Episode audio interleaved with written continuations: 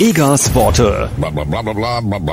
In Gitarre X auf Marabu. Im Mittagsmagazin zeigen sie eine sehr hübsche Jungsche, die aus dem Iran importiert wurde. Sie war elf Jahre jung. Kurz danach sei Merkel Kanzlerine geworden. Sie könne hier tun, was sie im Iran nie hätte tun können. Sie sei Comedian und könne sagen, was sie denkt. Selbst sagt sie unter anderem, Deutsch zu sein heißt Toleranz gegenüber allen Nationalitäten zu haben. Hm, ich habe von so einer noch nie eine Toleranz gegenüber DDR-Bürgern vernommen, schon gar nicht gegenüber Älteren, weder öffentlich noch privat. Ich wette, die weiß nicht einmal, dass es DDR-Bürger gibt. Von meiner Nation hat sie noch nie gehört oder gelesen, prima Toleranz. Wie sie auch die deutsche Nationalliteratur sicher nicht wirklich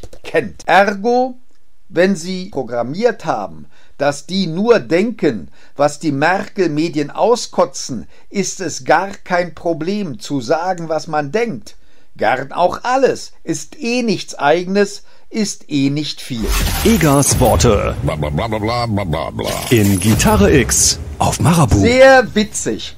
Hallervorden, der Didi, beschwert sich über die Sprachzerstörung durch die Regimelinge als wäre die klamottige Komik Hallervordens in den 1970ern und 80ern, als wäre sein Stotterismus, als seien seine Ergebenheitsadressen an die obrigkeitlichen Sprachpflege gewesen. Und dann die Beispiele.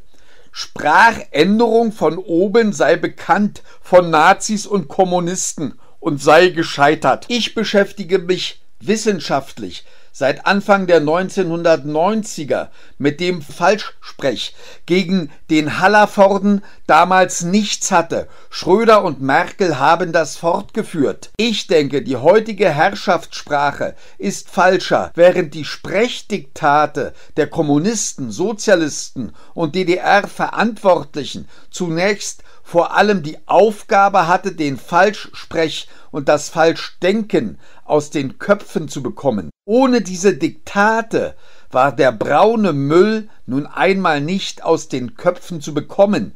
Man kann darüber bei Viktor Klemperer nachlesen in der LTI. Das und wie sein Klamauk auch Vorgabe von oben war und ist, merkt er vermutlich gar nicht erst. Die Sprachdiktate der Marxisten DDR-Autoritäten waren nicht gescheitert, sondern sind revidiert worden. Bildung und Information gefährden den ruhigen Untertanenschlaf. Das waren Egas Worte auf Marabu. In einer Woche mehr.